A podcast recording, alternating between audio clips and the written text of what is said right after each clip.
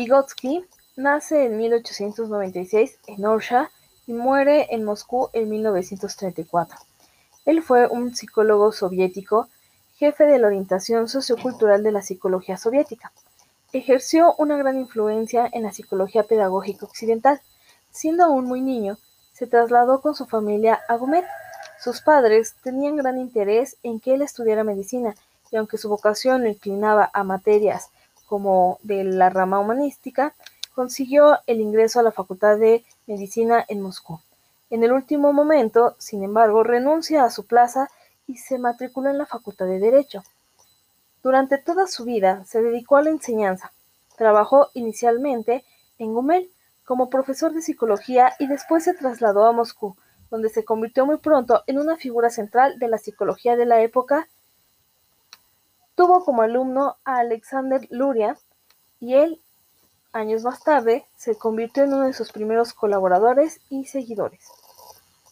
Intenta explicar científicamente todos los procesos psicológicos desde los más elementales a los más complejos, con una formación dialéctica en una concepción marxista, aunque no dogmática, del mundo. Pensaba que una psicología científica debía dar cuenta a las creaciones de la cultura. Era necesario introducir una dimensión histórica en el núcleo mismo de la psicología y entender la conciencia desde su naturaleza y su estructura. Su teoría defendió siempre el papel de la cultura en el desarrollo de los procesos mentales superiores, considerándolos de naturaleza social. El eminente psicólogo investigó también acerca del papel del lenguaje en la conducta humana y sobre el desarrollo del mismo a lo largo de la vida de la persona. Interesado por los aspectos semánticos del lenguaje, sostuvo la idea de que las palabras comienzan siendo emocionales, pasan luego a designar objetos concretos y asume por último un significado abstracto.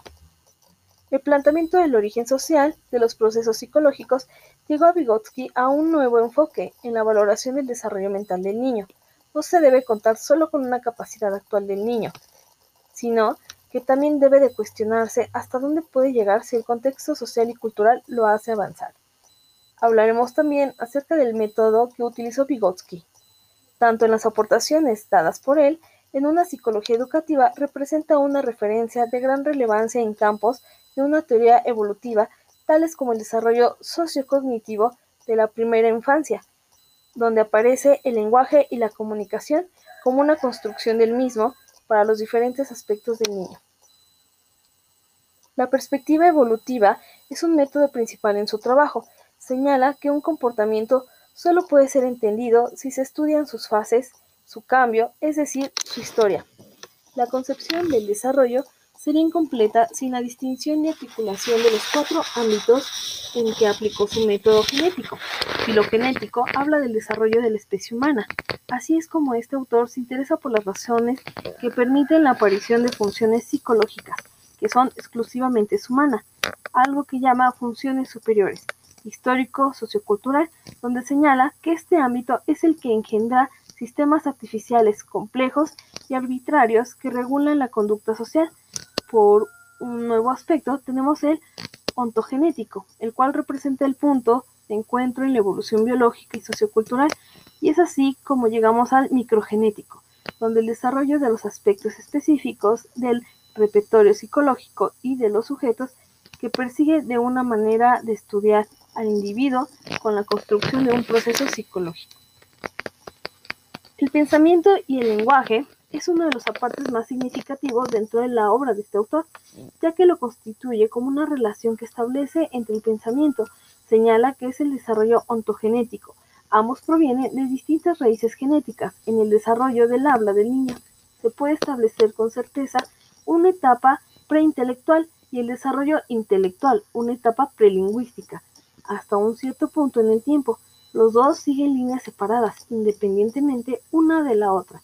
En un momento determinado, estas líneas se encuentran y entonces el pensamiento se toma verbal y el lenguaje racional. Otro de los aportes de Vygotsky se relaciona con el uso de instrumentos mediadores, herramientas y signos para entender los procesos sociales. Posteriormente, habla de una interacción entre el aprendizaje y el desarrollo, Es así como en 1979 señala que todo aprendizaje en la escuela siempre tiene una historia previa. Todo niño ya ha tenido experiencias antes de entrar a una fase escolar. Por tanto, aprendizaje y desarrollo están interrelacionadas desde los primeros días de vida del niño.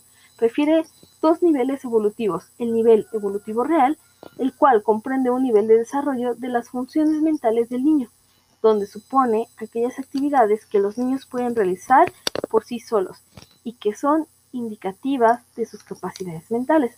Por otro lado, si lo ofrecen, si le llegan a ofrecer ayuda, se muestra cómo va a resolver un problema o lo soluciona. Es decir, si el niño no logra una solución independiente al problema, sino que llega a ella con ayuda de otros, constituye su nivel de desarrollo potencial. Lo que los niños pueden hacer con ayuda de otros, en cierto sentido, es más indicativo de desarrollo mental de lo que puede hacer por sí solos. Las implicaciones educativas de la teoría de Vygotsky señalan tres ideas básicas que tienen relevancia en la educación. La primera habla del desarrollo psicológico, visto de una manera prospectiva. En el proceso educativo normalmente se evalúan las capacidades o funciones del niño. Domina completamente y lo ejerce de manera independiente. La idea es comprender en el curso de desarrollo el surgimiento de lo que es nuevo, desarrollo de procesos que se encuentran en un estado embrionario, la zona de desarrollo. Como un segundo aporte, habla de los procesos de aprendizaje, donde ponen en marcha los procesos de desarrollo. La trayectoria es afuera hacia adentro por medio de la internalización de los procesos interpsicológicos. De este modo, si se considera que el aprendizaje impulsa el desarrollo, resulta que la escuela es el agente encargado y tiene un papel fundamental para la promoción del mismo en el niño. Y por último, tenemos una intervención de otros miembros del grupo social como los mediadores entre cultura e individuo. Esta interacción promueve los procesos interpsicológicos que posteriormente serán internalizados, una interacción en la que la cultura es el aprendizaje de los niños, es la esencia y es el proceso del desarrollo infantil. La escuela, en cuanto a la creación cultural de las sociedades letradas, desempeña un papel especial es la construcción y el desarrollo integral de los miembros de esas sociedades.